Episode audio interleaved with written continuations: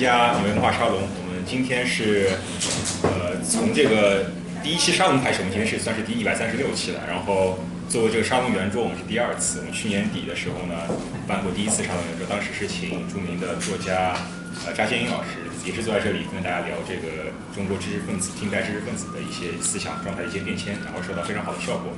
然后我们觉得这个形式非常好，因为我们沙龙其实。呃，哦，我是赵志成，我是这个沙龙的呃组织者。然后沙龙是二零一三年夏天开始办的，然后一开始其实就是在我家以一种就是沙发客厅沙龙的形式，就是这样，可能人还更少一点，和大家自由的交流聊这种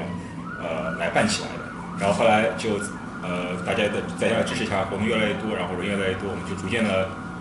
逐渐的变成了一种更大型的讲座。所以我们现在动不动可能几十甚至上百人。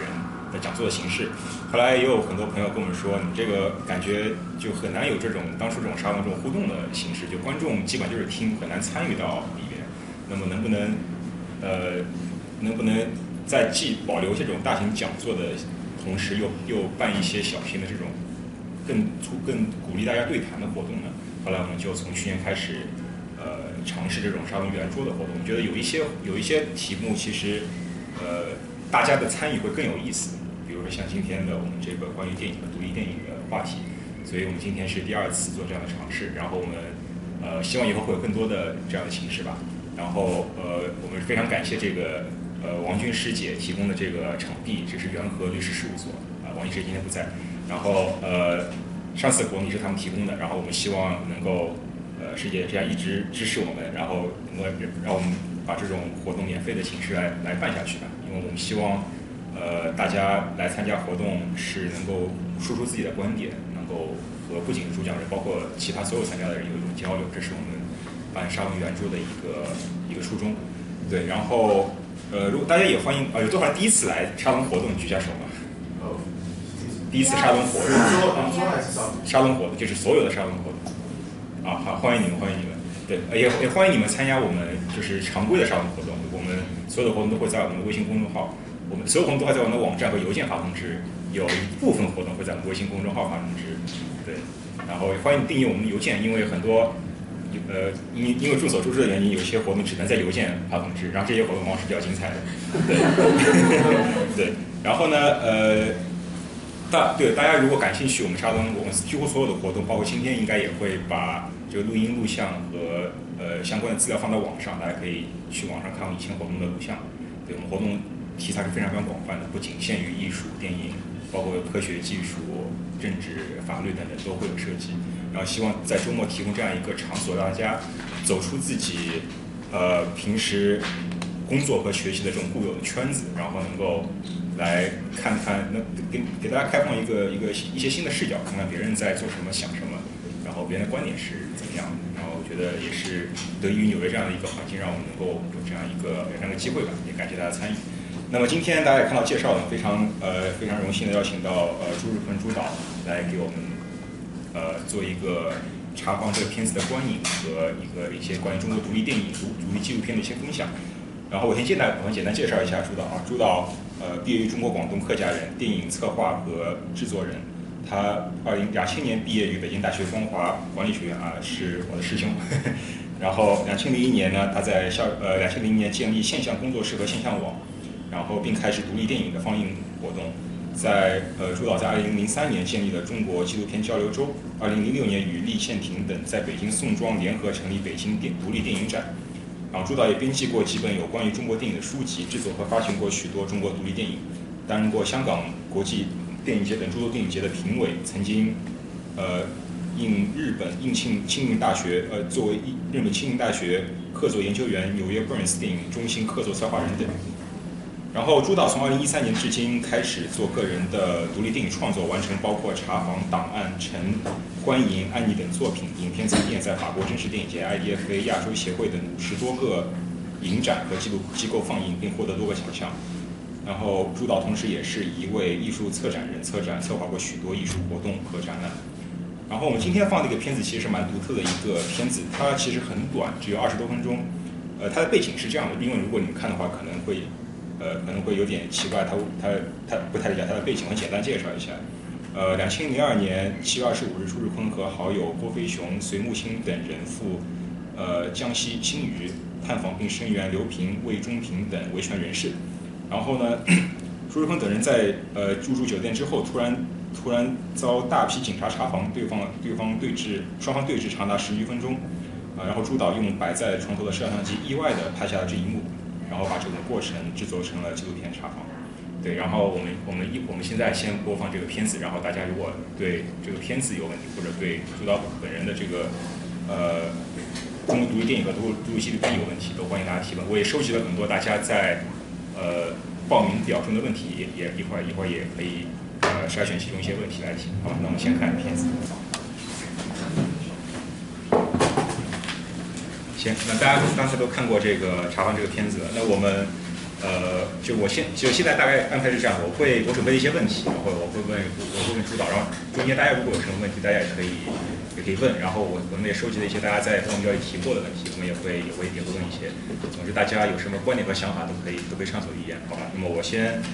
呃，我先抛砖引玉问几个问题，呃，就是大家都填过我们报名表，然后我在报名表里有一个问题是，呃，你看过哪一些独立电影？然后很多人就就说，那什么叫什么叫独立电影？独立电影是怎么定义的？其实这这也是个圈套。其实想看看大家大家心目中什么是中国的独立电影？对，就是你们认为哪些电影是独立电影？然后，那么我就想先问朱导这个问题。那么您认为怎么样的电影算是独立电影？或者换一句话说，在中国和在其他国家，什么样的电影才能算是独立电影？对，因为其实。如果不做电影，可能未必了解这个问题。但在中国，其实它的分界线比较简单，就是因为我们有个电影审查制度，所以简单来说就是，就没送去审查的影片一般都可以称之为独立电影。但当然这是非常宽泛的，就是比如说你可能学生作品，啊个人你也可以算作独立的这种，叫没有纳期在中国一般大家知道叫广电总局下面的电影局。在这个意义上是一种，那当然可能会有文化意义上或者别的方面的一些一些一些其他的界定，但那种界定可能会每个人的观点不一样。比如说，你觉得这个电影太差了，它怎么可以称得上是独立？那大家经常会有这，它它是一种歧视了。所以，但我我觉得首先还是一种一种，其实它还是政治意义上，就是它。但这个比较特殊，因为世界上有电影审查的国家并不是这么多，目前来说。嗯。所以这个是在中国的语境下的独立电影。那比如说我们，比如在美国，那什么样的电影算是独立电影？对，美国以前的一般就比较古老概念，就是在制片厂体系之外它就叫做独立电影。OK。应该到现在一般为止都还是这样。但当然现在电影就当然美国的电影厂是指好莱坞。后面发展变迁过来的，但一般都还是以这个作为一个一个一个标准。虽然现在可能很多东西，就像以前大家说什么《指环王》这样电影也称为独立电影，但它完全是一个豪华制作。但可能在放在美国的这种环境下也是成立，就是个人筹资或者个人去呃发行这样的一些。那么在在中国，就是我不知道您在两千年初其实就开始，呃，做这个独立电影的这个呃放映和制作。那呃，您能给我们介绍一下这个中国这个独立电影的一些经历过的一些阶段，然后有哪些代表比较有代表性的呃人物和作品？对，其实大家现在说中国独立电影，它实际上它带了一种就是。一个概念实际上讲的是四九年以后的中国电影。当年我们说，如果四九年之前它从一个电影，或者可能是学术上会有探讨的东西。但因为四九年以后，就是在中国一开始上它是没有什么任何独立的制作的东西了，在那种比较严峻的政治环境下，基本上都完全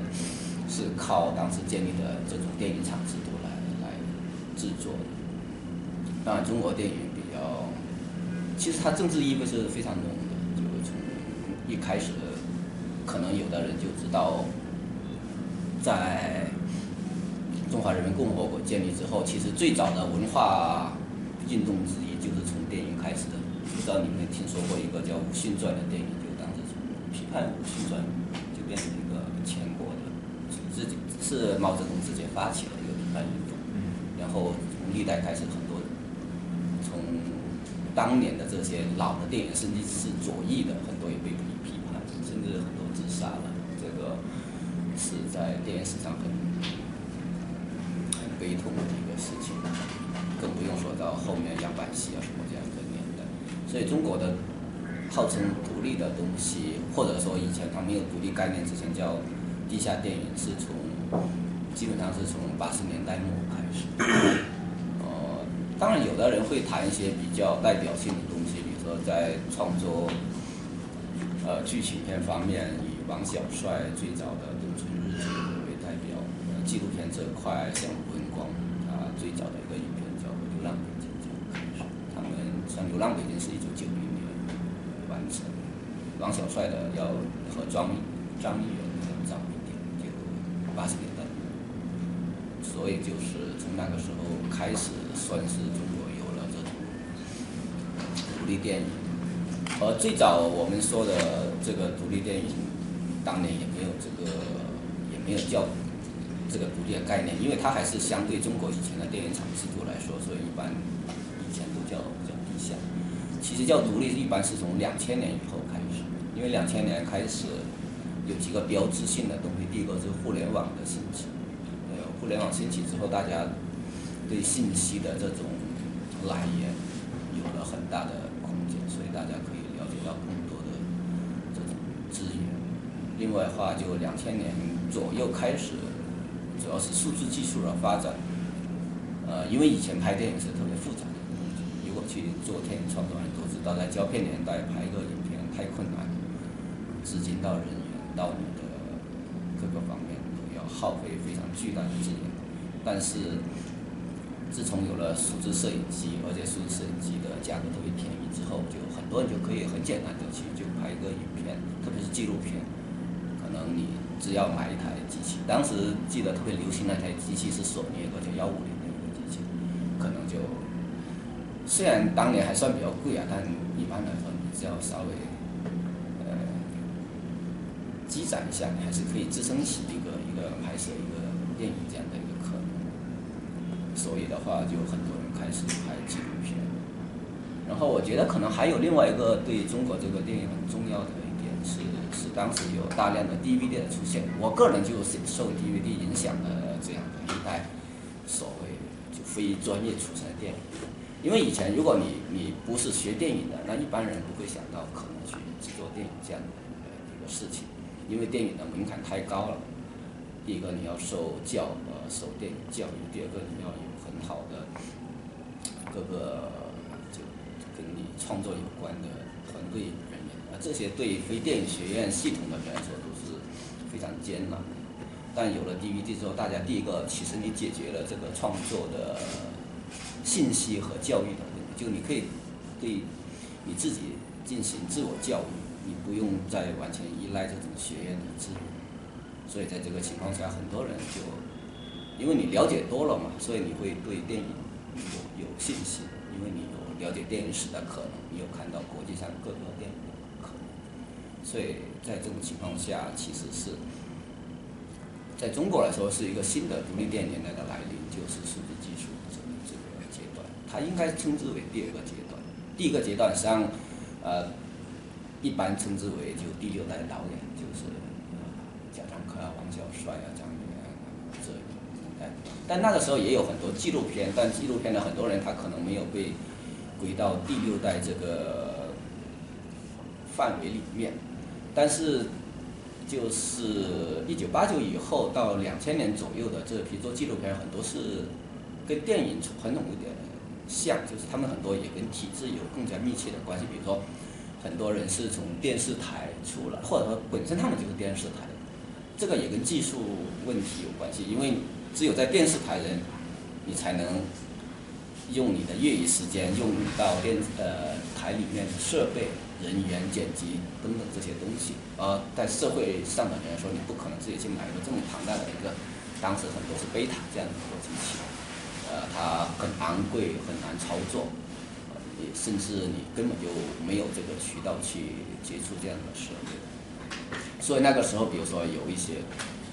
呃做纪录片人，像蒋越啊、段景川啊什么，他们本来就是比如中央电视台啊或者地方电视台的背景。即使像吴恩光他自己啊，当然很多人号称他是中国做独立纪录片的最早的人，那他为了拍这些东西，他也需要通过跟电视台去打交道来接触设备。但是到了两千年之后，我们这些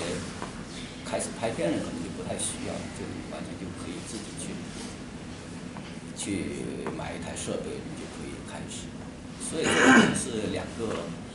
不一样的一个年代。当然，现在大家开始就划分中国的第三个阶段，这第三个阶段可能是现在当然中国做这个研究的这这方面学术研究的人很少了，但是我个人觉得可能是在两二零一零年或者说奥运之后是一个新的一个年代。这个新的年代，大家可能能感受到，如果你从国来的，第一个方面当然是经济的变化，还有政治的变化，还有其他的一些变化。就是这个阶段，我觉得可能是一个比较复杂的一个年代。一个方面就其实是多一点在这个时候，其实是会其实是在一个比较减弱的一个阶段，就很多人实际上是走向体制。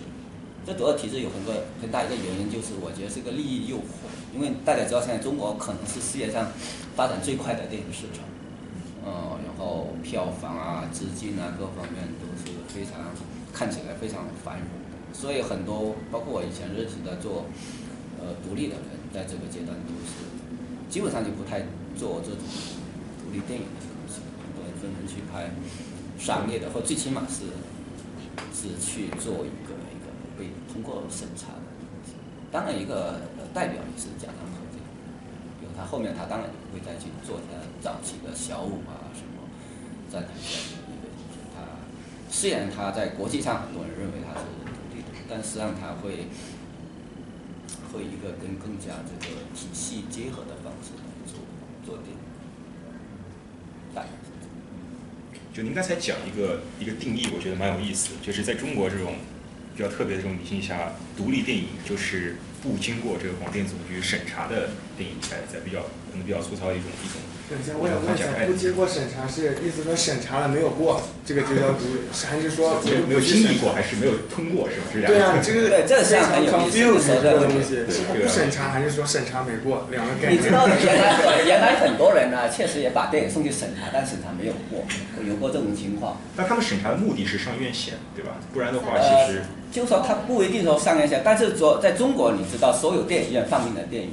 如果没有经过审查是不能给你放的。对，那是当然。所以很多拿去审查，当然是为了进入中国这个院线。嗯，但是这个不能一概而论，就是有的人他审查，比如说他审查，他不一定，他也知道他没有任何的票房，因为在中国，比如说你有的影片，假如说我的片，即使你哪个审查了，可能也没人去看，那么他为什么审查？他是为了避免政治风险，因为如果你不拿去审查，比如说假如你放进国际上放，那可能他会追究你的责任，或者追究你制片方啊或者投资人的责任。所以你不能一概而论说他一定是为了中国的票房，但是这个可能背后有很复杂的动机或者他的他的有他自己的一个逻辑在这里。但不管怎么样，送去审查是一个一个举动。我觉得，其实这个问题我我觉得是个很复杂的，我没有办法去回答它，因为确实是很有意思的一个问题，就是就是你主观欲望跟客观实质之间是有个差别的。比如说，我也希望我的电影能够通过审查，我拿去审，那我他不给我过，其实有大量这样的案例。嗯对，所以你说这种电影属不属于独立呢？其实是我我觉得是可以每个人自己去考虑这个问题。我自己，我我是个做独立电影的人了，我我当然不会拿我电影去审查。对我说，拿电影去审查本身意味着已经放弃独立这个。那贾樟柯的大多数电影都是要去审查没有过的，他也是他没有没有过，他他他以前能拿去审查，他早期的是没有拿去审查，后期后面的都是过了。嗯，对，他从那个世界开始都是去审查。对，只要在，所以而且他的电影在中国都有发行，虽然不一定有什么大的票房。所以说它前半部分没有拿去审查的和后半部分审查没有过的，其实或者说某些程度上过了的，也都其实属于独立电影范畴，或者说不不不，我说后面它某种程度上是不属于独立电影，啊，就只要你拿去审查的，在在一个严格的意义上，它肯定不属于独立。比如说他哪个过的？因为我是甲状科的印迷，他是我们山西人。印迷。我我原来很多人搞不清楚这个，所以我就给他放了一个片头。我原来在做讲座，就就是你知道龙标呢，在中国知道电影里面前面有龙标的。其实龙标很多人外国人会以为这个是个电影厂，比如说什么。但是我们知道这是就是个审审查查过的标志，被审查通过。的概念。所以你看贾樟柯的别的电影，包括他后面的，都都是有有这个。山河故人在国内上线了吗？当然，很多人看过嘛。我觉得可能去纠结怎么去定义这个独立电影是不是是经过审查还是没有通过审查，可能意义不是特别大。我觉得我们其实更应该关注的就是说，在中国这种就是电影作为一个怎么说意识形态的宣传重镇吧，可以说，呃，是不是审查这个行为就意味着独立电影必然在某种很大程度上必然受是受到就政治风险可能是独立电影最大的风险。除了这个经济上很难去有大的投资以外，我倒不觉得政治风险是很大的一个风险，但我意思就是说，它其实审查对于很多人接受审查的时候，它实际上是跟经济有关系。它本不是，它本身倒不是说对一个创作者来说，在中国，呃，其实对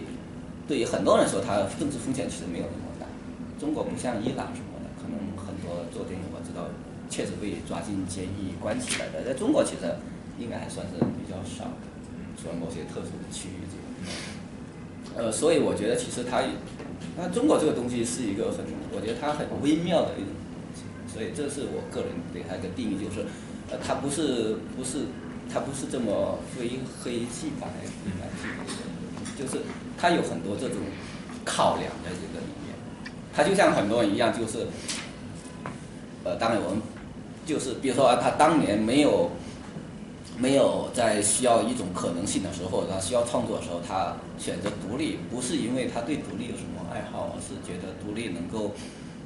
更容易进入这个电影领域，或者更容易在国际上能够获得认可。那他当他这一块已经走完之后，他会觉得哦，我现在更多的是要跟这个体制合作，我更好的让这个电影在中国这个庞大的这个市场的基础上来来获得利益。那么它实际上，它终究是一种一种一种利益考核，而不是一个政治考核。其实它跟政治没有什么关系。可能做号称做独立，可能多数也是这么想。所以，其其实我我不是个，我我批评独立的比批评所谓主流的要多，就是因为我觉得，呃，其实投机也是在里面占了很大的。但是你不排除说这个东西它本身的文化意义。这个是另外一个问题，但是说做不做独立，或者说做不做主流，都是，可能大家都在打自己的算盘。不好意思，我想问一下，就是这个审查也不一定是对片子已经做完了以后再审查，对吧？有可能在剧本的创作过程中立项。这个分两个阶段，对，这个是一个中国的电影审查，也是走了好好几个阶段。在以前是是要分两个审查，一个是立项审查和一个最终审查。就是在以前呢，就是你拍一个片子之前，你要先去拿审查，可能你要么提供一个剧本，要么提供一个剧本梗概，呃，他给你个拍摄许可证之后，你才能去拍。但这不意味着你马上拍完了就通过了，拍完之后你要拿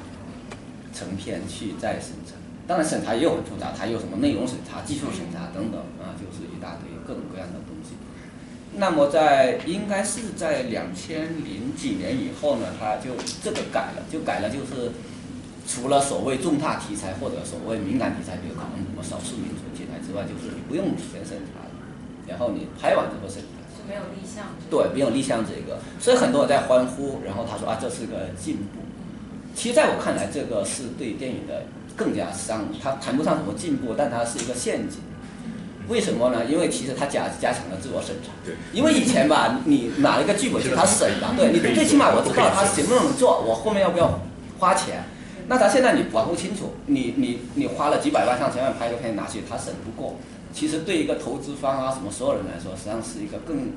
更危险的东西。所以为了避免更危险，大家做的更谨慎，就拍好多剧，就好多版本。比如说这个东西可能按照以前可能按照剧本拍的，那现在他要跟他去博弈，那这种博弈就是你啊，比如说很多人，比如说这个结尾要分了好几个结尾啊，就像。你是曲威对，就没错。啊，这个这个结尾不行，那就分分这个结尾，这个结尾不行。然后，其实我觉得就它是一种，貌似一种一种放松，实质上是一种一种加紧，实际上变成了一种一种更加让让你更加害怕的。在座有没有做这个电影相关的这个从事学习或者工作？我看报名表有不少提到自己是，有吗？都没来吗？我们只能算搭边儿吧。啊我们专业是 photo video，所以就是，但是做就是，如果真的去做就是 film production 的话，一般我觉得确实是就你，就无论是成本上，还有就是。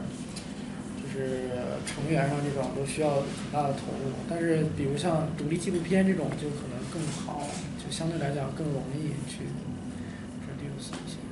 其实这可能是个误区，因为我我我实际上挺想澄清这点的。就我觉得第一个呢，拍纪录片跟剧情片的成本不一定说哪个会更低或者怎么。其实很多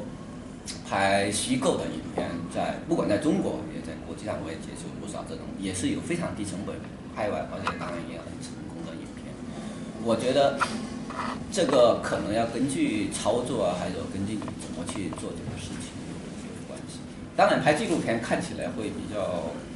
简单一点，就是比如说拿着机器，甚至一个人就可以去操作。特别是现在你的摄影机啊、录音啊，各个东西又小，而且质量又好，所以它完全达到以前就是所谓的电影院电影的。这种技术标准是没有问题的，因为大家现在知道，如果关心技术的人知道，你看现在，就像我我经常带的一个小机器，就你完全可以达到四 K，或者可能过一两年八 K 也出来了，你可能就这么小，所以对于画面呢，对于各方面来说，它已经没有什么技术方面的障碍，就是你的电影拍出来跟好莱坞拍的电影在画质上，某种程度上是没有什么大的区别的，然后。但是拍纪录片就是可能会，会就是让你更加简单的能够切入到这个电影的创作中。但是，但是其实剧情片它也有它的另外一种一种一种就是操作方式，就是就是小团队的，同时用轻便技术的，然后在呃，包括比如说有的人会用创作纪录片的方式来创作剧情。它当然也是一种一种可以从经济上来说是一种省钱的一些一个方式。当然，具体什么操作有有很多很多要很具体的去分析。但是我我意思是说，它的它的成本不一定比一个一个纪录片要就一定会高很多。而且现在，当然如果说到一一些问题的话，就是现在很多电影就是它它有的。它有的成本降不下来，是因为它跟后期啊或者很多方面有有关系。比如说，如果你你一定去完成一个电影的流程的话，确实，它完全没有经济上的支撑也是挺困难的。啊，你对，如果你对画面啊、对声音啊或者对后期各个方面有一些要求的话，它可能会会对你你的资金有一定的。或者说最起码会有一定的要求吧，但我觉得当然这个具体资金要在多少上适合创作，我觉得它也是不不完全有一个固定的一个一个标准的。比如说在中国，你拍很多电影，如果你有合适的人员，其实它还是有很大的一些可能性。就是这个可能性不一定说你你觉得会要花花出多少钱才。因为这有有有挺多案例，所以我觉得其实他不，特别在这个这个年代，他没有必要把把电影的再认为它有一个相对高的一个一个财务或者说技术门槛。师能具体说一下，就比如说现在，比如当代的中国这些独立电影，比如属于那种真的是很低成本制作的，可能也是就是达到一个制作的比较完好的，就是就是您刚才说的那个那一个类别的，就是具体有哪些就是可以参考的例子，嗯，但这种标准其实是对我来说，很多只要完成的片子就就是就可以称之为是一个一个成功的例子。当然，可能有的不一样，比如大家可能会希望这个电影很出名啊，或者在影展上能够获奖或者引起更大的注意，这种这种可能这种确实会会稍微少一点，因为像第六代那个年代，比如说像贾樟柯他当年拍小雨那个那样的案例，实际上是越来越少。但我觉得越来越少跟这个传媒年这种传媒或者这个媒体的变化有关，因为那像一九九七年或者说那个一个年代，在中国可能一年的剧情片所谓独立的可能不超过两部，所以它会引起一个一个世界范围内的注。那在现在各种各样影片可能一一年在中国可能有上千部影片，那不可能说即使你很优秀，那也不一定说你能够引起这么巨大的注意力。所以我觉得现在做电影的人要要相对客观的看待这个问题，就是其实就出名没有那么容易了。那既然出名没这么容易，你你要想获得更多的资源，当然没有这么简单。呃但我觉得很多影片做的当然也也不错，比如说赵亮以前早期的一些纪录片，我我自己也挺喜欢的。嗯，我我自己也制作过一些纪录片，我我原来参加呃制作过一个纪录片叫《克拉玛丽》的，但片子也挺长，在纽约以前也帮过在摸。呃，我们当时也没有花很多钱，可能就十来万。当然不能说非常少，才七八年前，但是也也算是一个对很多人可以去考虑的创作。所以，但是它没有什么太多商业上成功的案例，因为可能这是另外一个话题，就是就是呃中国的电影，呃它在，因为我看到问题上有人问国国际啊中国这样，就是。可能有的人会有个误解，就是比如说影影片在国际上，比如说在国际电影节上，或者甚至在一个国际的评论领域，如果它有比较成功的一个一个宣传，比如说它进入了一个大的电影节，那么它的市场是不是就有保证？我觉得这个是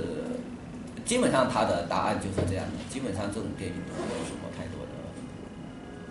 呃市场回报。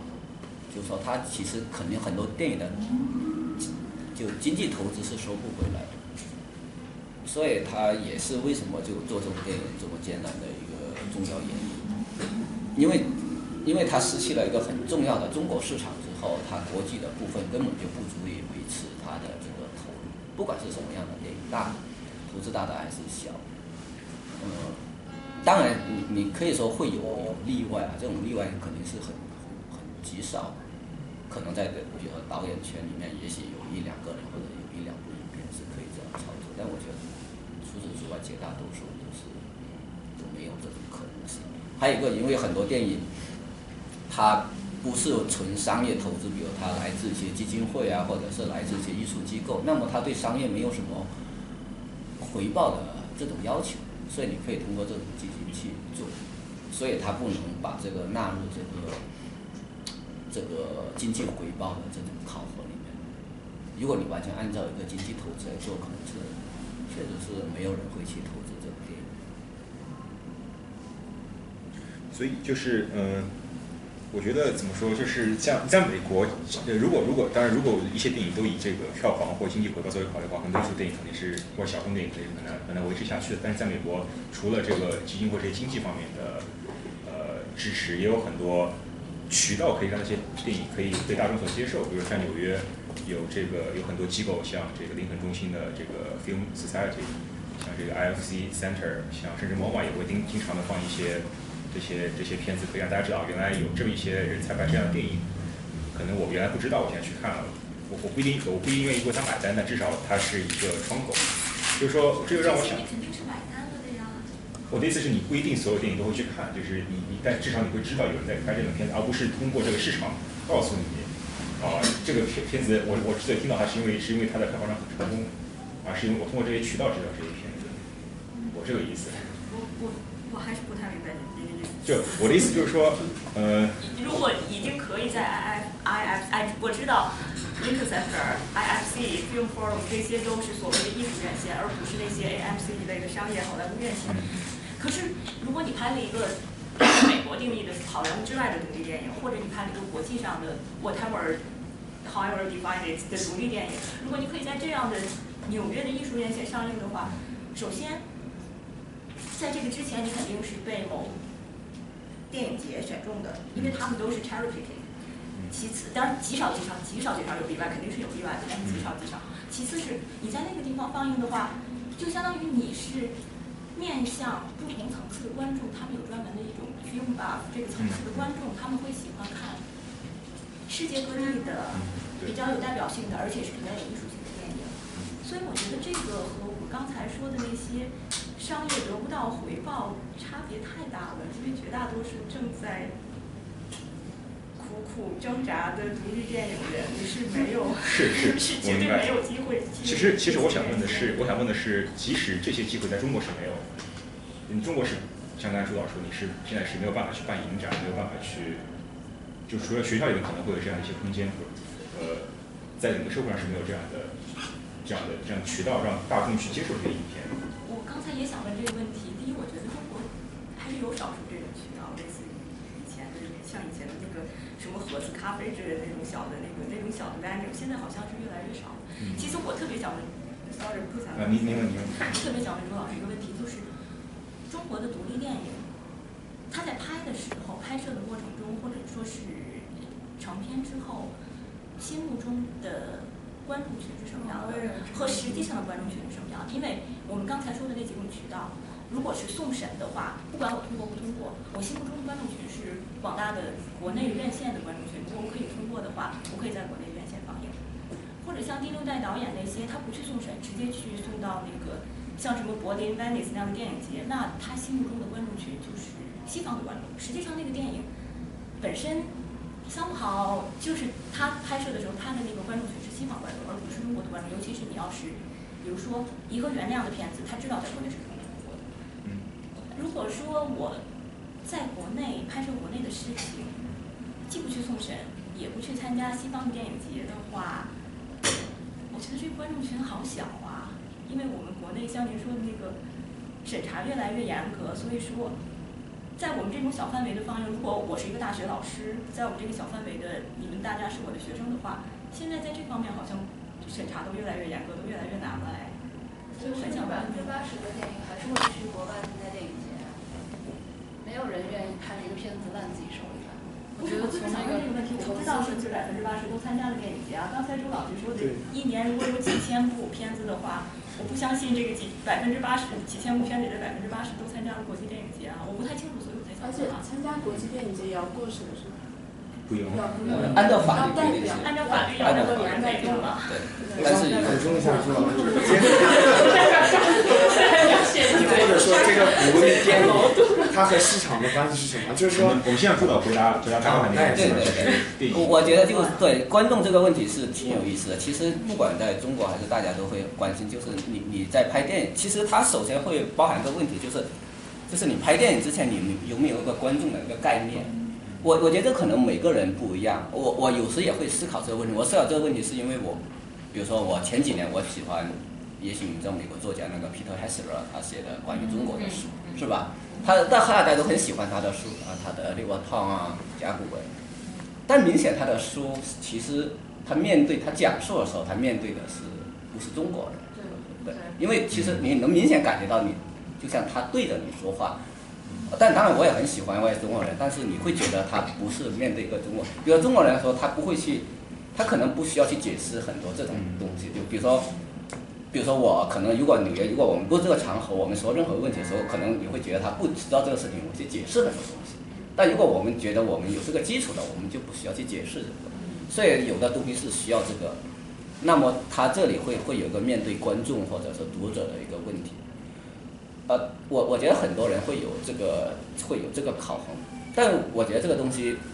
你没有办法要求说啊，所有东西都是这样的。比如说电影一样，呃，我我相信肯定有的电影他觉得他就是面对中国的观众，特别假如你做商业，你肯定要很很仔细的去考虑这点。但有的电影可能他会觉得他面对的就是一个一个一个世界或者说一个西方观众，也会有这个可能。然后我自己我有我自己的观点，就是我觉得包括我自己如果做创作，我觉得，那么我会把自己放在一个一个境地中，这个境地就是我觉得它是一个资料电影。这资料电影就是我先不考虑观众，就是我不管它西方也好，谁的也好，就是，那么我觉得它是一个一个一个，就一个没人看的东西。如果没人看的东西的时候，你考虑谁呢？你就考虑你自己。我我正在写一些东西，我觉得写的东西，我我我我会借用刚才我我的想的那个东西，就觉得还是罗好，中国的作者好，那我我会面对一个对象，就是我对我自己说，所以就是，当然这不一定每个人都这么想，我是说我自己的观念，就是如果你觉得我所有东西，比如说我在中国也没法放，我在西方也不会有什么多放，那我就会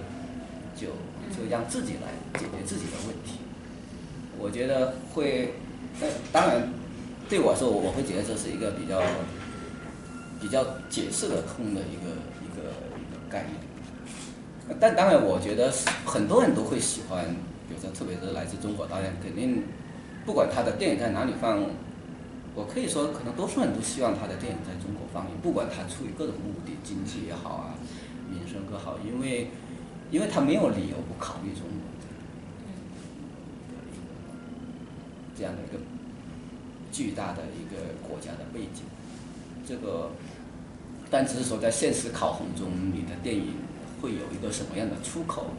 可能是另外一个问题。因为很多电影在中国，它没法在中国放映，不意味着这个电影它的它的观众面不是中国。因为其实电影这种东西，它的国别性可能有某些方面可能比别的东西会会更强一点。所以我我还是觉得这个可能，它只是一个矛盾，它不是说一个一个一个针对的对象。是的，我觉得呃，就是刚刚提到观众，然后其实我觉得在制作，无论是一个写作者还是一个电影制作人，他如果心里有一个观众这样一个影像的话，其实他是会通过这样一个客观的个体来进行自我审查的。比如说，如果说我心我我心目中的观众是这样一个人，我可能会觉得，哎，我做制作的呃内容和表达的方式是不是适合这样一个人？然后所以说，我觉得这是一个互相对话的过程。所以我想知道说，朱导您在选择内容和表达方式的时候，您有没有这样一个跟呃，就是刚提到的观众这样一个互动、互相对话的过程，然后从在这个，然后根据这个互动的过程来改变你的内容或者呃呃叙述的方式。其实我个人是对形式是很很有兴趣的，可能我我的电影它肯定不会有什么观众啊，但但是我我很在意形式，就这个形式，我其实确实没有考虑什么观众，我，但是我很考虑我自己，就是这东西我自己看的时候是满意，就是它。对我来说，我我可能首先自己是自己电影的一个观众。那么我我在这个做这个电影的时候，我觉得我的这个这个电影形式或者这种电影语言的方法，它是不是我所喜欢的？我不会喜欢去做一个我自己不喜欢的东西，但可能观众喜欢的东西，因为那样，那其实你你你会觉得我我我会失去了做做电影的一个一个动力。其实对我来说，电影是确实是我的一种娱乐方式，啊，就是我，我，当然推广一点说，我不太说用把电影完全当做一个，比如说我要去用它来谋生啊，或者用它去获取别的。那我我我特别喜享受我自己做电影的这个过程，不管是做策划还是做创作。所以我的东西的时候，我我其实会会比较在意，就他他有没有表达你自己想表达的东西，但它是跟形式结合在一起。如果我觉得这个这个形式没有达到我要的要求的话，我觉得即使它好像看起来观众许可或认可或者别的东西，可能对我说它都没有没有达到目标。没有没有，大家我我我最讨厌同行认可的。对，大家知道同行都是你的敌人。我觉得同行肯定都没有我做的好。说一下，就是现在国内的这个所谓的独立电影背后的投资人主要是什么样子的群体？那其实这个就还是分两种，一种，中国现在有很多大的投资集团了，这个你只要做。他不一定是做商业的，你只要你只要给他们中国经常说讲故事，就是你只要说你的电影能够，当然前提是通过审查，同时你你觉得能有观众的话，那肯定钱是资金还是很多的。我我有时也很奇怪，因为我原来做过电影培训啊、教育之类的东西，我们有的学生是刚开始做电影，但是他有有时也很容易能够拿到拿到投资之类的东西，这个确实。中国特别奇妙，我我自己都觉得不可思议。就是比如说，他可能就只拍过一个短片，他可能没有什么资历，但是他能够拿到上千万的投资。我记得我我我原来学生里面现在有刚有两个拍完那个上千万投资。所以所以就中中国确实是个不缺钱的国家，对这个东西很很多对。所以你说他来自哪里？就各个呃电影大的电影集团到小的电影像。想投资电影或者进入这个所谓文化领域，是吧？从以前的什么什么各个什么电影集团上电什么北京什么电厂，到王健林的到哪个地方，到什么现在新的什么什么爱奇艺这种他们也也投资这种，所以其实是会有非常多。但当然，如果你说你你做一个一个绝对独立的，你说你你不要中国，不考虑任何中国的。票房东西，甚至不拿去审查，那可能没有什么人给你钱啊。比如说我这样的，但是比如说我会比较幸运，比如说我有的朋友他会说哦，他可以愿意很小的给你一部分钱，但肯定不会太多。对，这个东西可能你需要去去去考核考核。所以我觉得做在中国做电影，你你其实这是。它不是我们需要强调它的这种政治性，但是它实际上是你你你，但是你你肯定在之前会，但它是一个挺重要的一个问题，它取决你你有多少钱做电影。那朱老师你怎么认为这个钱对独立电影的影响，或者说市场？那你说钱多点，我可以拍更好的，影响更多人，或者说我就是纯自己和自己对话那种，那我拍一个片子自己满意，还是说我我想？通过独立电影做些什么，让更多人知道，就是这种受众更大，因为肯定有很多人喜欢这种，只是太少了，可能十分之一。你觉得这个钱多点好，肯定是对他有影响呢，还是说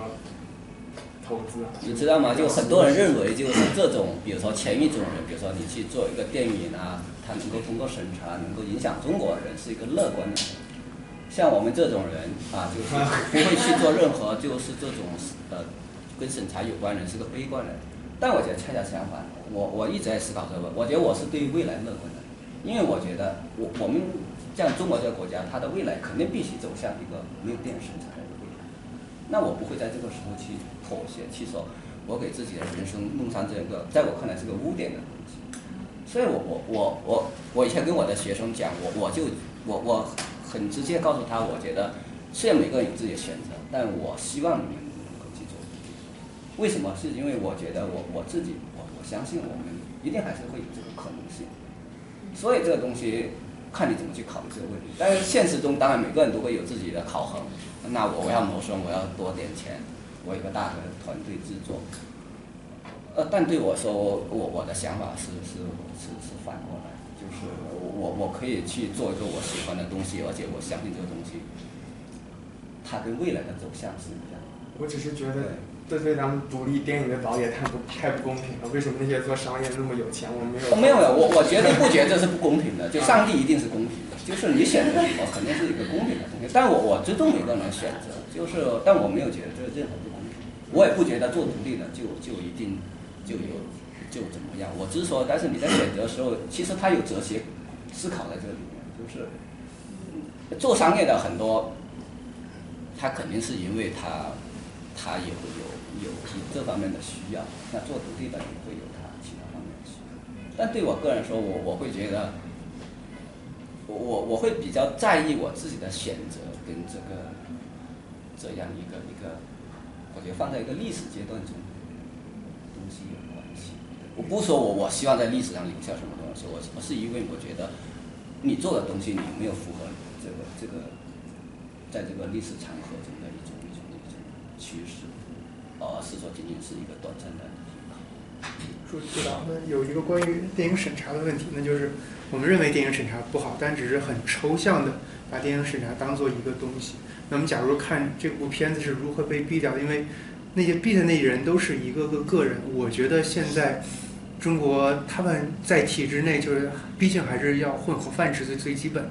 那就是他们可能进去就不是那种天生就是没事光光喜欢找茬那种，那就是在他们。这个影片在他们手中能放能杀的时候，他们选择了杀。是你们有没有了解是什么样的环境，然后让他们越来越趋紧？然后有没有例子，就是本来这个影片大家觉得都不可能过审，但 somehow 可能打动了你什么那个那个人，然后哎，这个突然就过了，有没有这种意思？你想，你不能把你自己的命运放在其他几个人手中。有的时候，一个这个东西是一个，不管他是好人坏，对我说并不重要。我重要就是，就像你不能把你的命运托付给一个人一样，你需要掌控自己。实际上这是很很简单一个道理，就是它跟比如说电影审查官好和坏，或者电影审查制度好和坏没有关系，而是说这种制度它本身是是有问题的一个制度。哦不，它跟人没有关系。对，也许他有个比我们好得多的人在这里面做生产，但是我我们知道，我们不能依赖一个一个一个个人，这个实际上就就跟一个政治制度是一个道理的，就是我我们不能说我我们相信一个好的官员，而是相信一个好的制度，这个就是实际上我觉得也是很简单的一个道理，其实跟人本身没有关系，人性我们也不觉得我们谁的人性比别人人性高。而是说人性可能都有普遍性。对，只想看一下这个不合理制度的微观操作机理。对，我觉得它是一个制度问题。当然，也不是说电影本身就啊就是一个泛滥的一个一个体系，它本身会有自我约束的功能，或者它有行业自律，或者有一个社会，就像一个它也不是像不受约束的权利一样，不是说不说艺术就不受约束，那他每个人也会在这个社会中。那他来自的约束也是来自法律的，来自各方面的，它是一样的。当你已经有了一个法律层面的时候，它本身不是说需要再需要一个审查制度。我是从这个方面去说，就像我不是说不需要审查而变成一个不需要法治，这是两个概念。我想，我有我有个问题想问一下朱导，因为刚才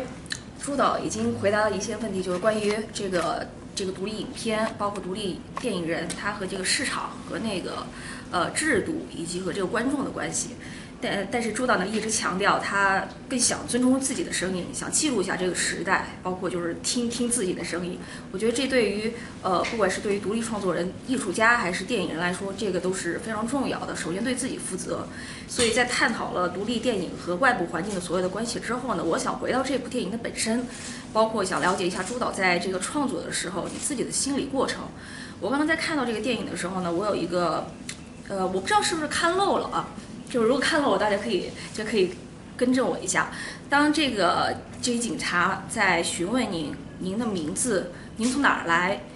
包括问到您的国籍的时候，在前面两个问题，您都其实是很很 很正常的回答了。在我看来，这三个问题其实都是一个人的 identity，就是一个人的身份，一个标签。您叫什么？您是谁？您从哪儿来？就是您经历过什么？包括您的国籍，这都是您的身份认同问题。但您在回答前两个问题的时候，您都很顺利的回答了。但是第三个问题的时候，您一直在跟他们迂回。我想问，呃，这是您在创作过程中的灵感的一线呢？就是想您就想跟他们迂回，让这个镜头记录下他们手足无措啊，还是怎么样？是这个从方法上面的考量，还是您在呃跟他们说着说着，您就失去了耐心，就觉得不想回答您这个问题，还是有？您一种潜意识的考量，就是您在经历过这么多制作独立电影也好，支持这种维权人士的这种生活也好，您在对第三个身份认同上，您已经有点有一些放弃了或者沮丧了。就是潜意识来说，我想就听一下您在这个创作过程中心理上的一些变化。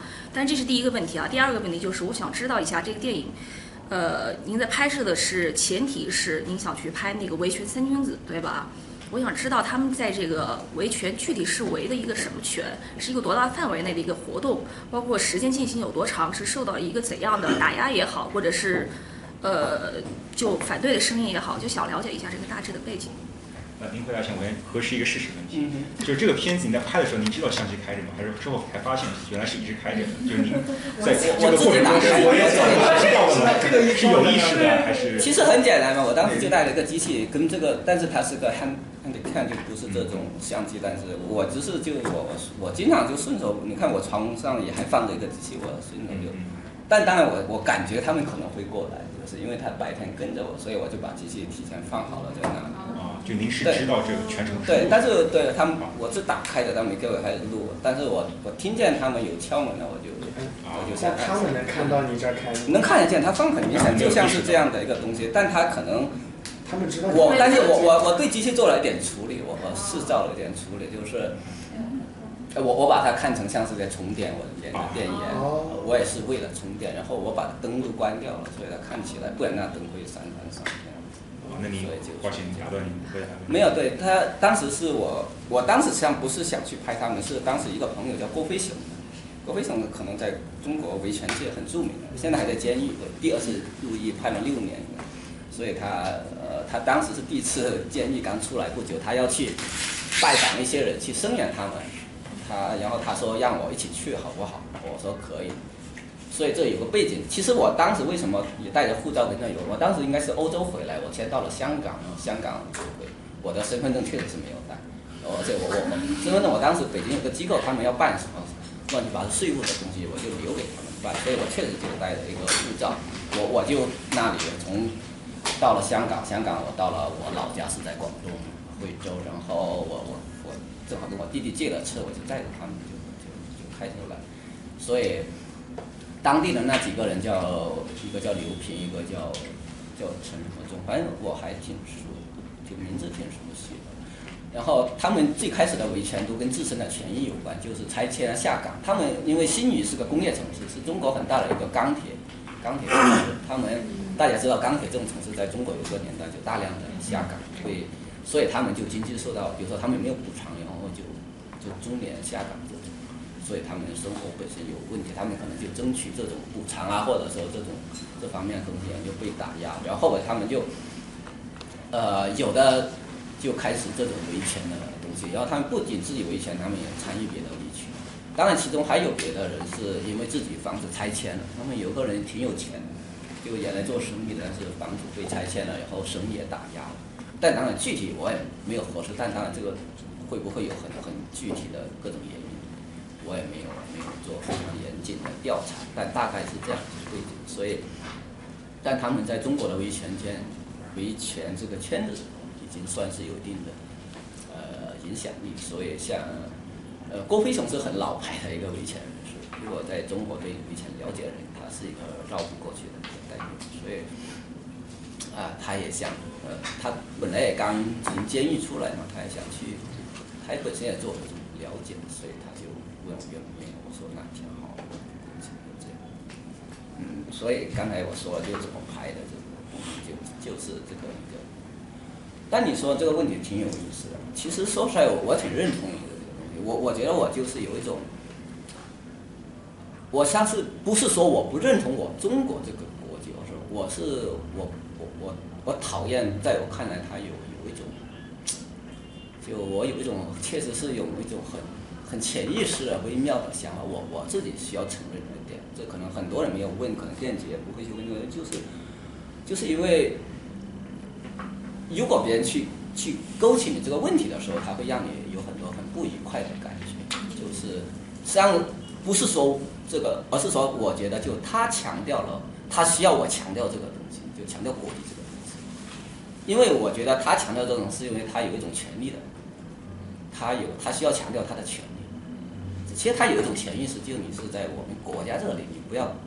装外宾。其实我也没有装外宾，我刚才为什么跟你说这个东西，就是我带着护照，当然他可能会不舒服，他觉得为什么出示护照？因为护照代表着你国际旅行的一个标志。但我确实就是带着护照，是因为我有客客观的一个原因，就是我是常常国外回来，我一般就是出国不一定带身份证。那可能他他他反过来，他需要强调他的权利的这个。所以他确实我，我我我我就可能我我我我觉得我就是有点不舒服，不舒服。我没有一定，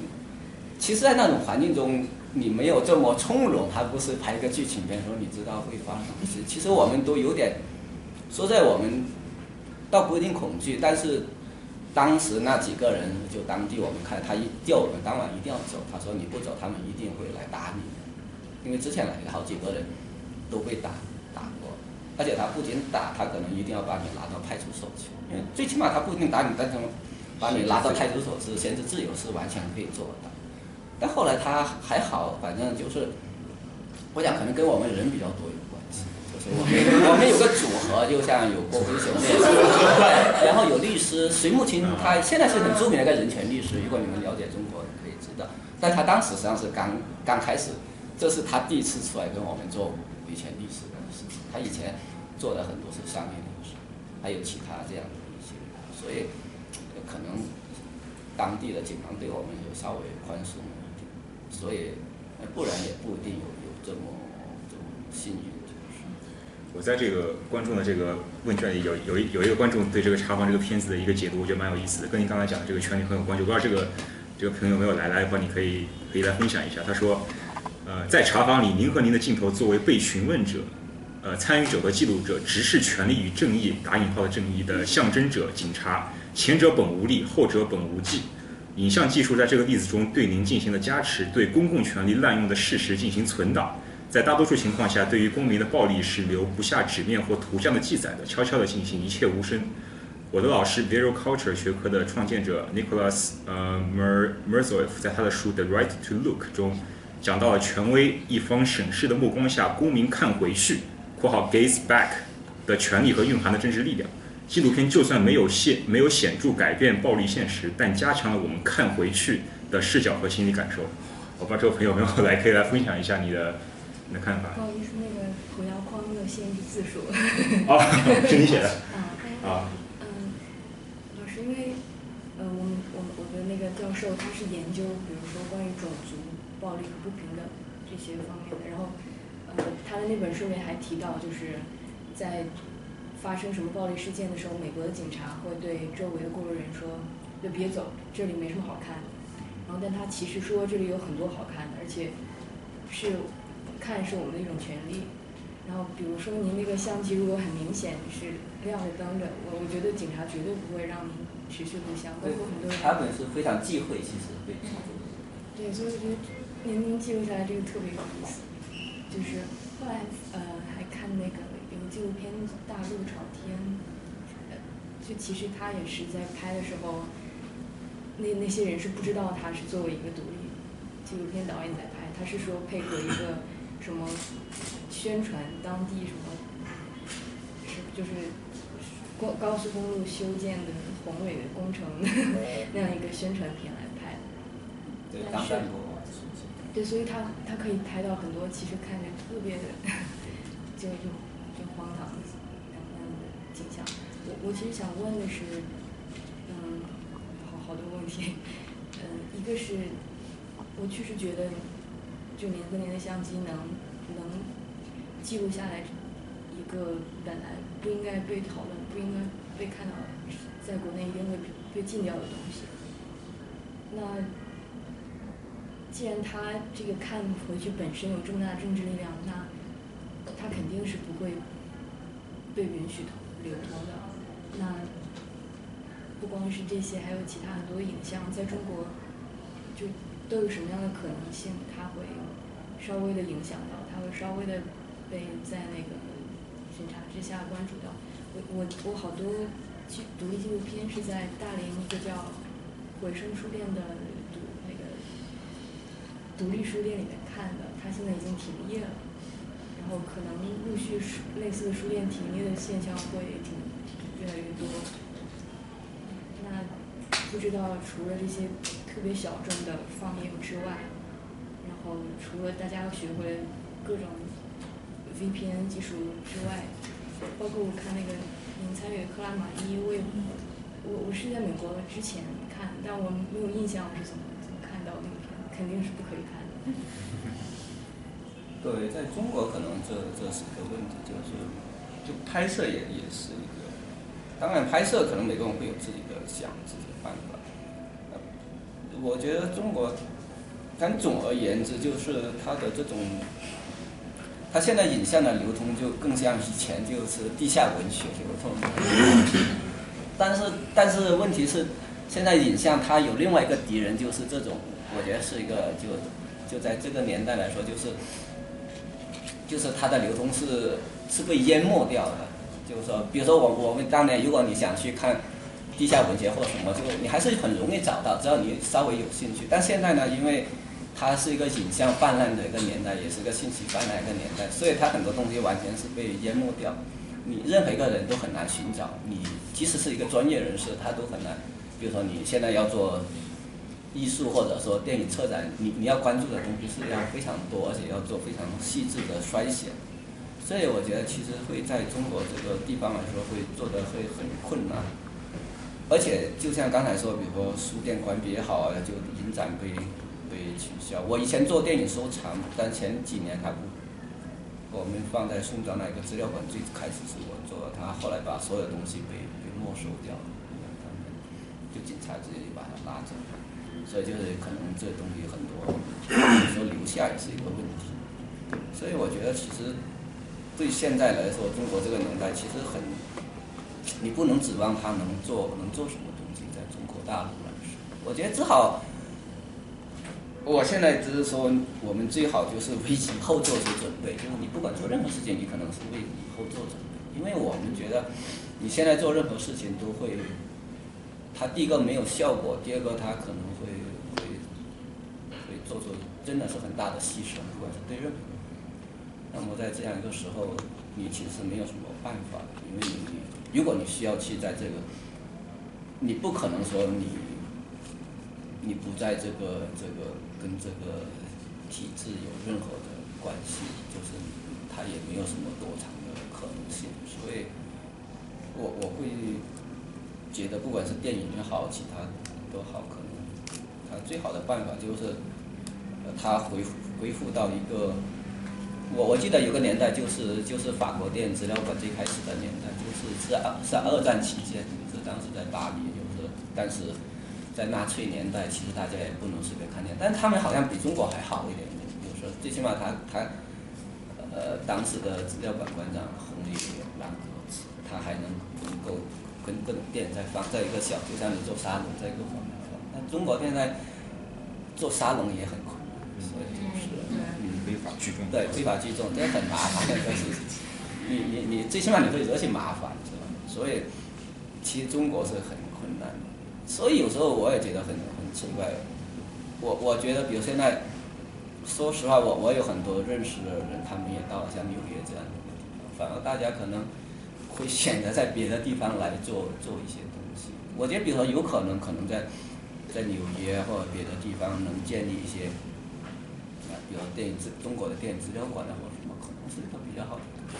因为在中国做会会，他，反正我我个人看法，确实是越来越越困难。我有个关于克拉玛依的问题，因为您刚刚提到克拉玛依嘛，我觉得现在听你讲了这么多，终于有点理解你们为什么能够，因为克拉玛依是一个时长六个小时的纪录片，然后我当时看就感觉。非常口述历史，因为我自己是做学术，我就在想，谁能够跟我一样有空这样看六个小时，还能够看下去。但是这是一个我觉得您讲了之后我就更能理解，但我也希望您能再跟我们分享一点，就是你们当时是怎么决定，就每一个人都要放到，每一个人都把它放进去这样子。然后另外一点是我当时看那个片子是在古根海姆看的，但是后来我发现鱼柱上也有选片，所以就是说，就是也跟刚刚讲稍微有关嘛，就是在你没有办法被看到的情况下，你是不是就不在意？它以一种免费的方式在网上呃流通，因为我在想，现在您说因为也没有别的渠道传播，我自己看很多片子也是可能有个人发了个百度网盘链接，然后给个密码，然后你就去看一下。就从某种程度上说，我在想，这会不会也会说你没有尊重创造者本就是就是等于你是非法的看了这个片子，没有没有交任何比如说 pay per view 的这样子的。啊，就是观看的这个钱对，首先说克拉玛依这个东西，这个当时，因为克拉玛依这虽然，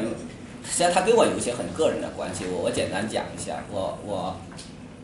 当然这个事件发生的时候我我有印象，我也不知道为什么有印象。然后，然后后来我在北大读书期间，我有个好朋友，他的女朋友，她就是当时。要去参加那个活动的一个女孩，但她那天恰恰她生病了，她请假没有去，所以是让她逃过了这个。啊，这个女孩我现在还是挺好的，所以其实我一直对这个东西都记得。后来我开始做纪录片，我我挺想做这个东西。后来我我碰见了那个徐新，他做纪录片，我我我当时很欣赏他的，我觉得他有很沉静的一面，做东西挺好，所以我就跟他讨论这这个事情。所以他就愿意去做。后来他在北京参加完一个我当时的影展之后，我们马上就是我筹了一小笔钱，当时从我们的机构里面，然后马上他买了机票就开始去做。然后他选择了一个，就那个忌日发生，就那个忌日之前，因为每年的忌日，他们有很多家长会去那个地方祭奠他们当年的女儿这样，或者当时的老师。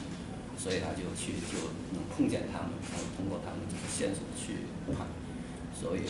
我当时想法是我我说我我也跟徐新建议，我说我们尽量把所有人都记录下来。如果我说我希望做个非常庞大的一个影片，呃，但他不是很同意我这个意见，所以他拍了一部分之后，他觉得能够能够成片。当然，影片也我也很满意，就是我觉得是很重要的一个电影。就是非常有力量，我觉得它的力量，它跟很多电影有关，就是，呃，就是，其实我们我我我说过，我经常批评中国电影，就是，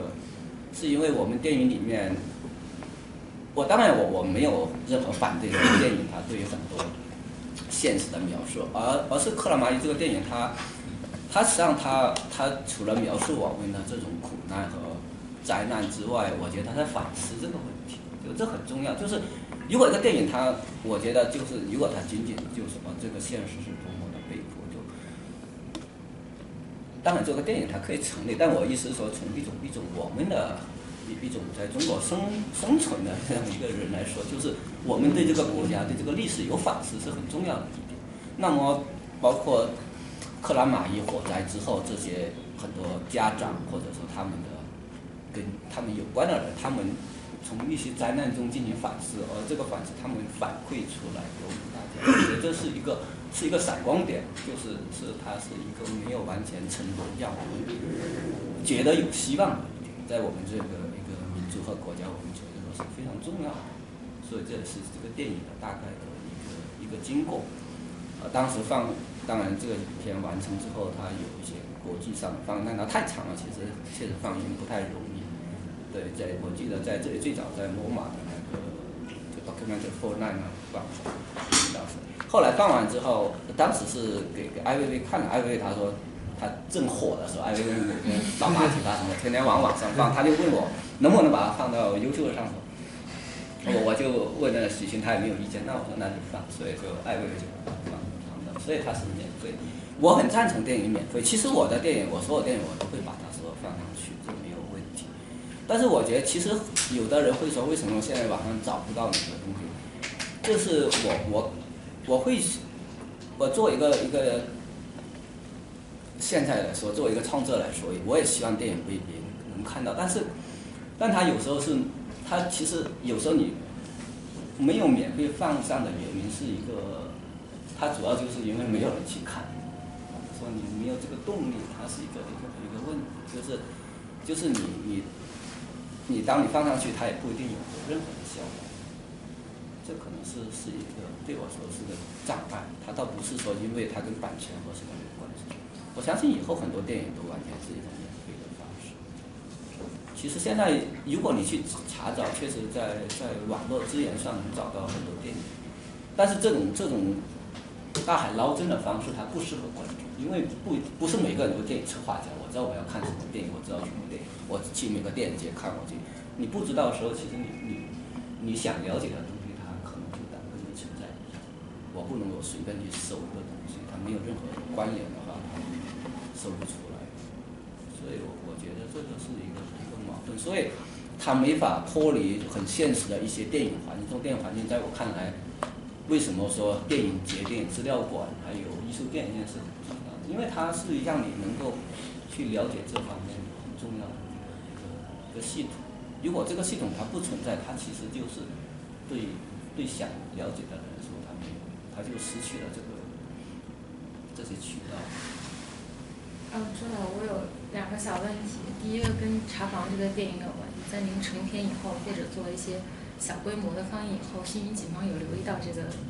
东西做出来了吗？他们有留意到吗？或者说他们留意到以后有什么回应吗？然后第二个问题是，第二个问题就是呃我自己的一个问题，因为有的时候我我接自己接触到的一些纪录片导演，或者说我看到的一些片子，有一些他有一些他们电影导演本身他们也是这个影片的参与者，所以有的时候您怎么样平衡你的参与者和记录者这两种身份？嗯。可能他们不一定知道，因为他毕竟在在中国又没有什么影响力。我我挺想给他们看看，我我我挺有兴趣。反正我我我我不介意这个东西。其实我我不不介意任何事情。我我我觉得有的人在中国中国电影里面，以前是很多人很忌讳自己出现在纪录片里面，因为中国有一个叫。直接电影的有很强的直接电影的这种深入骨髓的一个传统，直接电影就是它就是所谓镜头记录，然后不参与所谓客观性这种东西。呃，当然我我很喜欢很多人出现在他的影片里面，包括艾薇薇这种，就是他呃很多人就是就把自己变成自己拍摄对象这个是挺有趣的。但是这种电影在中国不太多，就很多还是还是希望做的更像一个一个电影。嗯，我自己是不太介意这种，我不太喜欢我出现在影片里面，主要是是形象不佳。但但是但是我并不介意，我我觉得就是我我做了好几个东西跟我本身有关系，就是就是说他你你自己其实很难，他有时候跟你有关联是很重要的。就是有时候你为什么做电影，是因为它跟自己有关系，所以我我会觉得这个也是很很重要一点。其实我记得早年，特别是在两千二零一零年之前，在中国大量电影基本上就这种所谓直接电影，你就看不到呃就是导演的存在。所以其实西方很多人也很奇怪，他就说，比如说这个人明显你需要帮他一把了，为什么你无动于衷啊？或者就你本来你可以跟他说说话，但你非要。就憋就不说，其实就有点怪，就是，呃，当然，如果你这种所谓剧情片的创作方式也无可厚非，但是太刻意了，其实有有时候这种这种刻意性有时是很很强烈的。嗯，但有的时候，如果即使是您不露脸，但是您出现在镜头里的话，你有的时候会不会比如说下意识的制造一些更有冲突性的点？然后，我倒一般不会是这样。但可能有的人认为我的片子里面我有故意挑衅的成分，我我真自己没有觉得我去 我去挑衅，因为其实又严格按照法律规定，很多来说，我觉得是是他们做的很很对，因为我后来旁边他去旁边那个那里，我那个律师他就直截了当就我他开了门，他说但你们不能进来，因为按照按照这种规矩你是不能进入别房间的，因为假如我就按我片子说，比如说你查房按照你只是看证件，其实就是看证件。对一下这个人对不对？如果你进一步的东西，那是另外别的事情，那你可能是搜查了或者拘留，那是另外。所以这个，但是我我的意思呃不是说这个，我意思，但是我我我我我不反反对那种故意挑衅的电影。日本有个导演叫岩一男，他就很很很挑衅，就是他就故意去跟跟跟别人去去弄很多东西。中国也有这样的一些一些。会引导那个里面的参与者说更多。对，或者故意，甚至是我就故意去挑一些事情，然后让他来。或者有一种是假纪录片的方式，就是，对他就是就是我我我就是创造一个事件，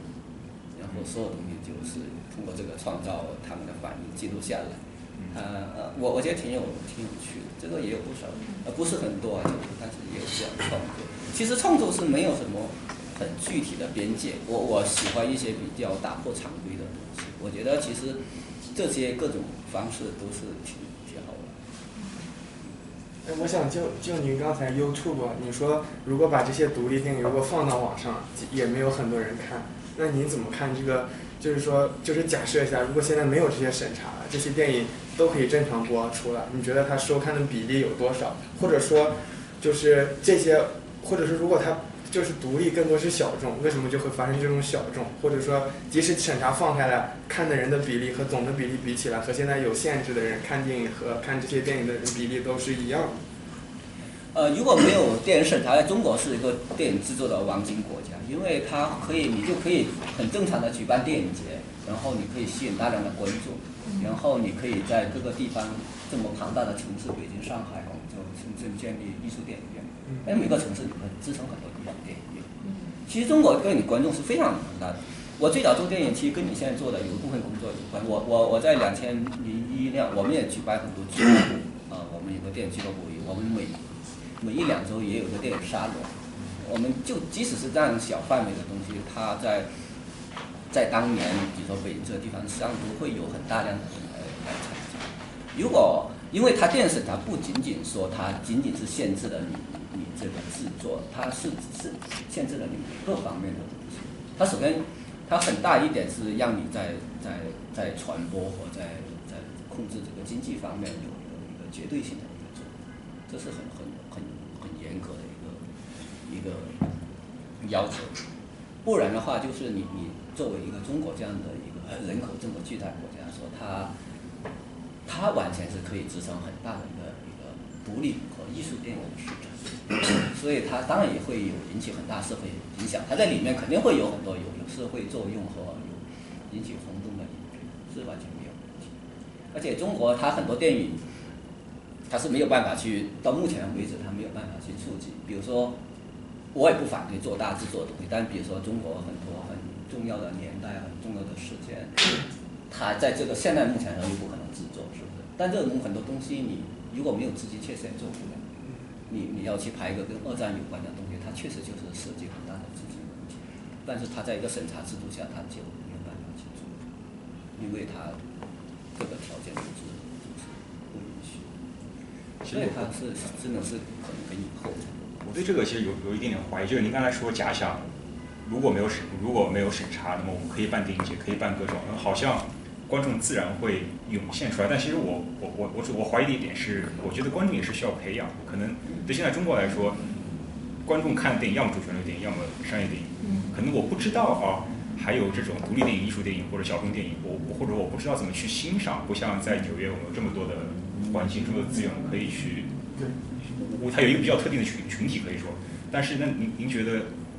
如果我们放开审查，呃，没有审查，各种硬件条件都跟上，各种环境都放开，您觉得我们怎么样去培养观众，培养这样一批观众，或者说怎么样培养这种观众去欣赏这种电影的这种意识？我觉得这个东西当然不能非常乐观，但我觉得它可以就谨慎的乐观是没有问题。因为它，呃，其实电影有比较直观的一个东西，它不一定说呃马上大家的这种，或者说欣赏水平或者说美学水平一下子能提高。其实中国我们我我们总体的美学教育是非常低下的，这个没有办法。但是我意思是它会有这个这个可能，就会有这个可能，而且我对这种可能我自己是挺有信心。我我我，虽然我我很悲观，但我对中国我自己从事算是比较长呃多年的这种跟电影车展有关的东西来说，我觉得它会在一定程度上跟这种中国的这种美学艺术这种水准的提高会有关系。呃呃，所以我觉得它跟这个大前提有很密切的关联。然后我觉得其实我我以前就很有兴趣做几个事情，就是我我我自己本身也是希望系统性的去做这个这这个工作。这工作其实它包含几个方面，我觉得一个是一个是教育，一个是传播和一个是收藏。因为当然电影教育很重要，其实在中国貌似有非常繁盛的电影教育，我不知道你们有没有从中国学过电影的。我我我自己就很知道很多很多一些学校他们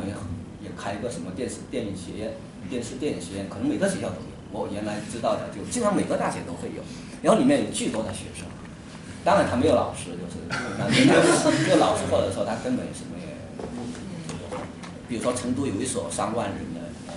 是号称这样的一个学校。你看每个北京的也一样，每个系都有，每个大学都会有一个一个电影系或者电影电视系或者传播系等相关的。北大的艺术系对只有电影系这一个系，没错，这一个方向。但它本身其实没有真正的电影教育，所以这个东西它，我我觉得教育是挺挺重要的一块。但我教育不是说你，你不要很刻板的去学什么东西，而是说它有一个一个一个环境，一个环境就可以。还有一个，我觉得当然从电影传播来说，我我觉得它需要有电影节和艺术电影院这样的一些一些很重要的一些机构，然后他们来来来担负这个作用。然后我自己希望以后中国能有有个真正的一个好的电影资料馆，就是它能够能够囊括这个中国整个的甚至世界的电影历史。然后它当然也可以担负这个教育功能，它除了收藏之外，我原来是很想做这一块，但是呃后来。我觉得这些东西都是都是，它就它只要有这些东西，它就会有一个生态。当然生态刚开始它肯定是很小的，但它慢慢会。比如说我们以前做电影节，比如说今年来的人，第二年他肯定会再来，然后他的算是不断的在扩大。他只要有一个自由的环境，这个东西，他不一定说每个人都需要成为一个电影爱好者，但我觉得是说他培养他本身的土壤是没有问题。而且电影本身，它本身直观，它没有，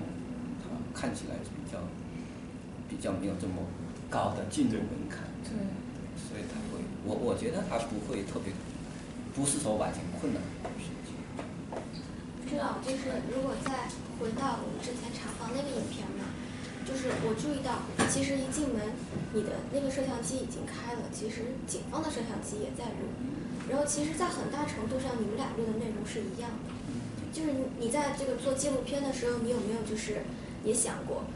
在你用这个纪录片去，就这个电影去引导一些观众往你想走那个方向去思考的时候，其实也是给了一个你的呃观点的对立方一些证据。很多时候，他们也可以从你的那个记录的内容里边找到一些他们可以用来抨击你的一些口实。就是您还有一个电影叫呃《档案》，里面你用了很大篇幅去介绍那个主人公他的一个背景，然后还有一个就是。他被那个奥巴马夫妇授予一个奖的时候，有一个镜头是循环的绕了一圈在场的所有人，然后我注意到艾薇薇也在现场，然后你有没有想过，就是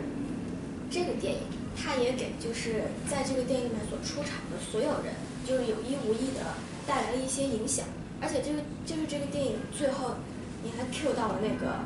国家那个新闻部发言人。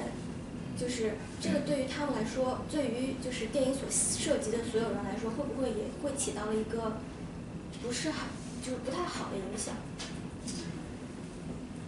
嗯，你是说对观众来说，还是说对？哦，应该这其实刚说的话，应该能总结成两个问题。第一个就是，你有没有觉得，就是对于那个警方来说，他们的录像跟你们的跟您的录像其实内容是一样的，但是他们也可以用这个录像去完全去。从另一个角度来解释这件事情，而且这个录像对于他们来说也是一个，呃，用来交差的东西，因为他们上级看了的话，也可以从他们的角度认为他们完成了他们所可以完成的事儿，而且他一直我自己的理解，就是他一直让你就用口头回答所有的问题，对于他们来说其实是一个记录的必要。嗯，是的，是的，对他来说应该是一个结果必要。对。呃，但是他也过分的用利用他的权利。其实很明显说，他弄完之后，他还第二次要求我再说一次我的。我觉得这个就是双方的抬杠。对，你可以说是抬杠，就是说我意思就是说，他本来就是嘛，人就是在跟权力的这种斗争成长，这个是我们个人的一个一个权利的维护意识啊。当然，我不反对他，如果他作为一个执法人员，如果他按照他所要求的东西去执法，我也对他没有什么意见。那我只是捍卫我的东西，他完全可以按照他的角度去去去想也好，去想我我我我我不介意这个东西，我我我也不觉得，呃，我我对，比如说我我对一个一个我对权力或者说在权力部门工作人员，我个人大的判断，只要他按照他的程序去做都没有问题。甚至我我就说他们只是执行程序，我也没有问题。但只是对我说，你不要不要跨越你的权利的。但他有时肯定会去跨越，但我觉得对我说，只是有时的这种底线，实际上我们是放得很低的，就是说你不要有暴力啊，不要什么什么。我想中国护照上不都会写中国护照，为什么还要？其实他是其实 就是看一眼就可能也许有你说一样，他就是要我口头回答，他上面当然是写的中华人民共和国护照，对啊，这个某种程度上当然是多此一举。第二个，第二第二个问题就是，呃，就是你所记录的这些东西，会不会就是很一定程度上也影响了影片中涉及的所有人他们自己的一些立场？很有可能就是因为你的这个这个影片导致，呃，他们的一些敌所谓的敌对方也会用这个影片去抨击他们，对他们造成了更不好的影响。嗯，这种可能性什么都会有，只是说。当然，我们所谓做电影有一种所谓电影伦理啊，这种电影伦理当然会有先锋的，也有保守。呃，但是我做电影来说，就是第一个呢，你你你当然你会对所有东西会有一个考核，就是这个东西，比如说电影是否会危害到某些人，这也是一个一个问题。呃，但当然我我自己会有一个原则，就是我觉得我的电影肯定是没有危害到我所认为不应该危害的人，就包括我拍摄的电影。我我我举个例子，就是比如说我我拍我那个档案的片子，因为它虽然我我我谈的是西藏思想，但对我说我表达的是我个人对于这个体制的一个看法，就中国这种体制的看法。但只是因为碰巧它的题材是西藏的，但呃我但是比如说里面其实我们为什么出现不了别的人，就是因为如果你出现别的，特别是西藏人，可能会对别人是个危害，那我们用我就没有办法使用这东西，我就是。因为我我我会觉得我我坚持我自己的一些一些一些方式，然后我片子里面出现人，一般来说我认为是对他没有危害的，我才会使。虽然我我可能会拍很多东西，但去。当然这种东西有时候你你说你你的东西对所有人都是是不是都有保护，这个是很难说。因为其实大家知道新闻也好，艺术创作也好，它本来它的。它有很多边界不定这么的清晰，我当然我很乐意听到大家的讨论，就这个东西哪个方面是是是做的好，或者哪个方面做的不好。但至于说官方用这个东西来作为，比如说它作为一个证据，那它当然会有这个可能。这个东西在哪里都会都会都会存在。所以这个东西怎么说呢？就是呃，它跟你跟拍摄对象的关系。比如说我的拍摄对象他，呃，他当然是不在意这些，那种，不然可能，如果他本身是觉得这个是有危险的话，那他然没有办法，没有办法去做。因为，我拍完了电影，我跟我的呃，当然查房这是一个特殊，如果谁都拿给他们看是另外一回事。但是我我给我的拍摄对象，我都他们都看过，一般人都。我反正对我之前没子没有人说对我片子说我我这会对我对他造成什么影响。我我刚拍了一个片子，也是最近剪完了一个纪录片，其实拍一个女生姑娘。当然我我觉得当然对于拍个未成年人是一个比较敏感的东西，但我给他父亲让他父亲给他看他们有没有意见。但是做电影当然我我希望尽量避免这些问题，避免对对你周围带来的这种可能性的伤害。我我觉得就是自己在这方面应该是有有一些处理方式。您刚才说您给看过的拍摄对象有包括那个一直在问您的警察？没有没有，我说我希望只包括其他的人对吧？因为我在想他们，我我有时候在想那个警察，其实他问你的时候还一直还是微微笑着跟你讲话的。我在想是不是也是因为他们在拍，所以他他就不能以那种就是非常威严的那个姿态跟你讲话，非常居高临下的那种感觉，因为他们也在拍。他形象比较有意思，就是这个很巧。对对，他们警察他拍我们比我们拍他。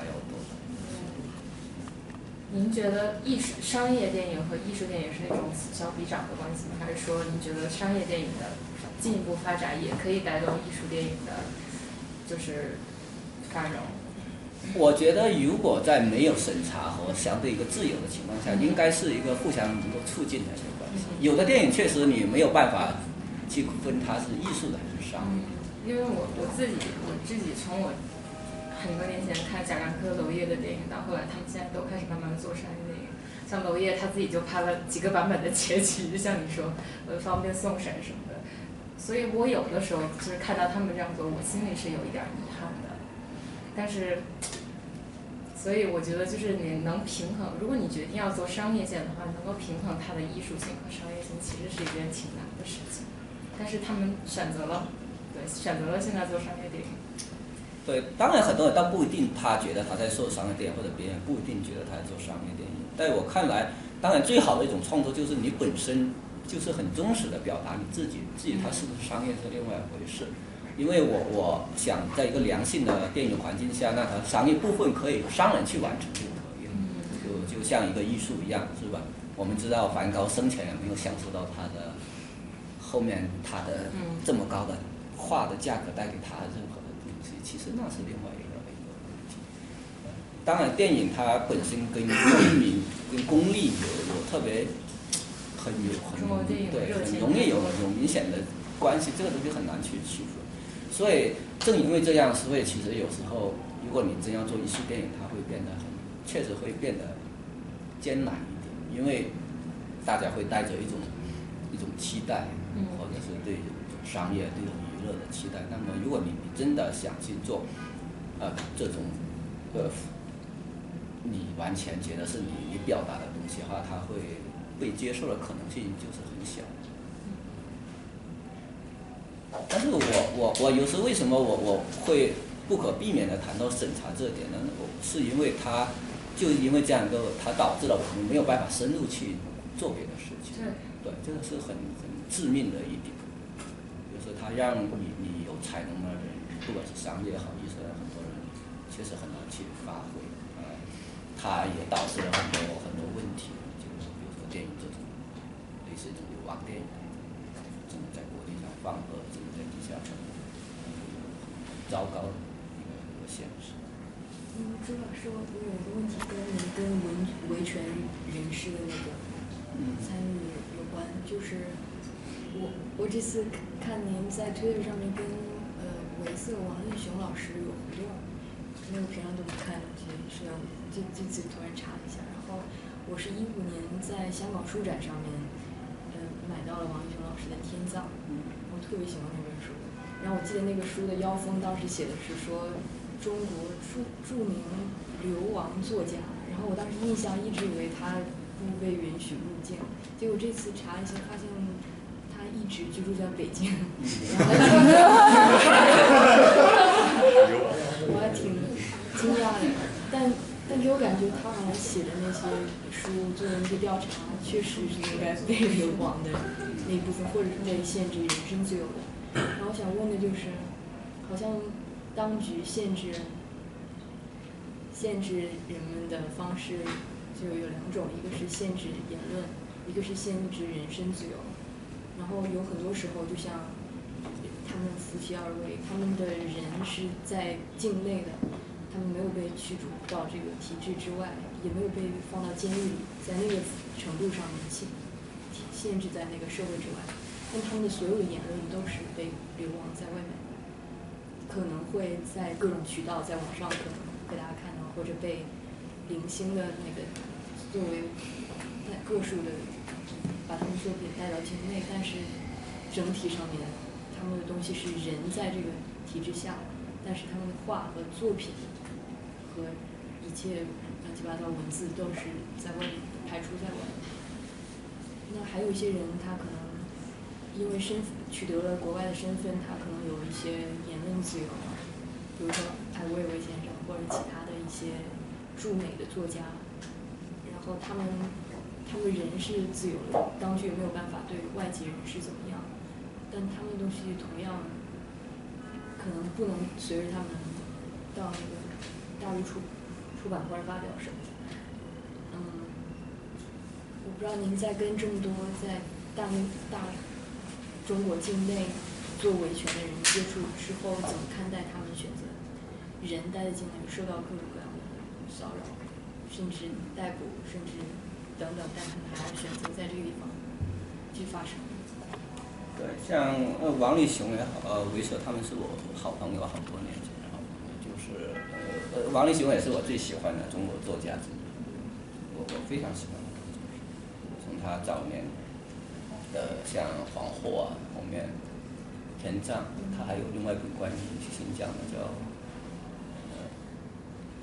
呃我的西域的西野胡同，对，就是还有他最近新出了一本。反正都是挺重要的著作，但是很多人他不一定是一个一个，不一定是真正的在外面流亡的，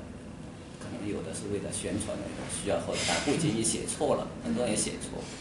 对，但是这个不意味着他们本身很很自由，像像维瑟，因为他是西藏人，我不知道了解不了解西藏人，西藏人基本上拿不到护照，所以零八年之后，所以他们基本上就没有办法出国了。所以这比流亡还糟糕。你流亡最起码你也许你如果流亡那个自由国家，你还有可能自由，但在中国就没有这个。然后王力宏原来是可以出国的，前两年开始他不不让他走，所以就是，所所以就是也是，但他们不属于维权人士，在中国说维权人士是另外一个概念，这个比较比较复杂。就中国维权以前是一个不被维权经常认为是底层起来。或者说跟底层做的有关，甚至有些民主人士，比如说我们说的八十年代的或者八九一代的，他们都不属于维权人士，他们一般以前中国叫他们民主人士。以前当然这有很微妙关系啊，就是维权有一段有很长一个阶段，是就大家认为，因为太底层了，大家有点某种意义上有点有有点觉得好像档次不够的但当然维权是最近十年中国非常重要的一个一个力量。就维权人包括很多草根的，比如说被强拆的呀，包括被被迁移的呀，这个或者各种遭受不公的，然后他们自己去。我我认识很多这方面，所以对我说他们是很很重要的中国的一块一块力量，而且他们是有集结能力的。就另外一拨人，他们可能没有这这种集合能力，但我以前他们因为他们知道。相互支持的重要，所以在任何事情上，他们即使人很少，他们能够发挥作用，而且能获获得一定的影响。他们也有很多这种方法，所以这个是。当然，我觉得其实流亡也有也有主动的和被动，你看现在在美国有大量的，比如说对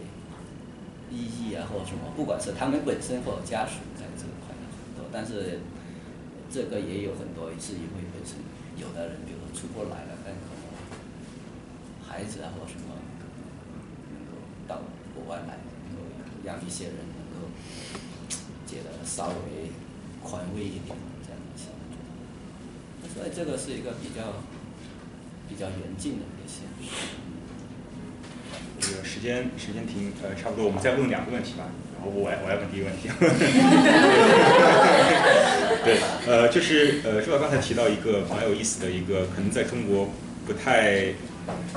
不太常见的一个职业，叫影评人。就是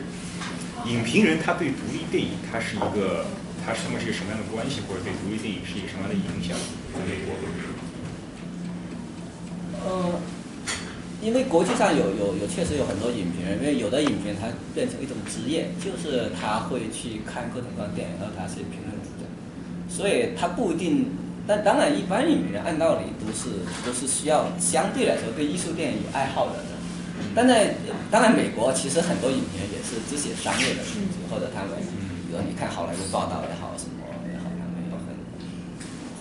会，其实他们很多人的关注点实际上是在一个比较商业化的系统里面。呃，真正我觉得在世界上哪里都好，真正写独立的肯定是还是相对比较少。我觉得我我我所知道里面大概是这样一个情况，比如说他，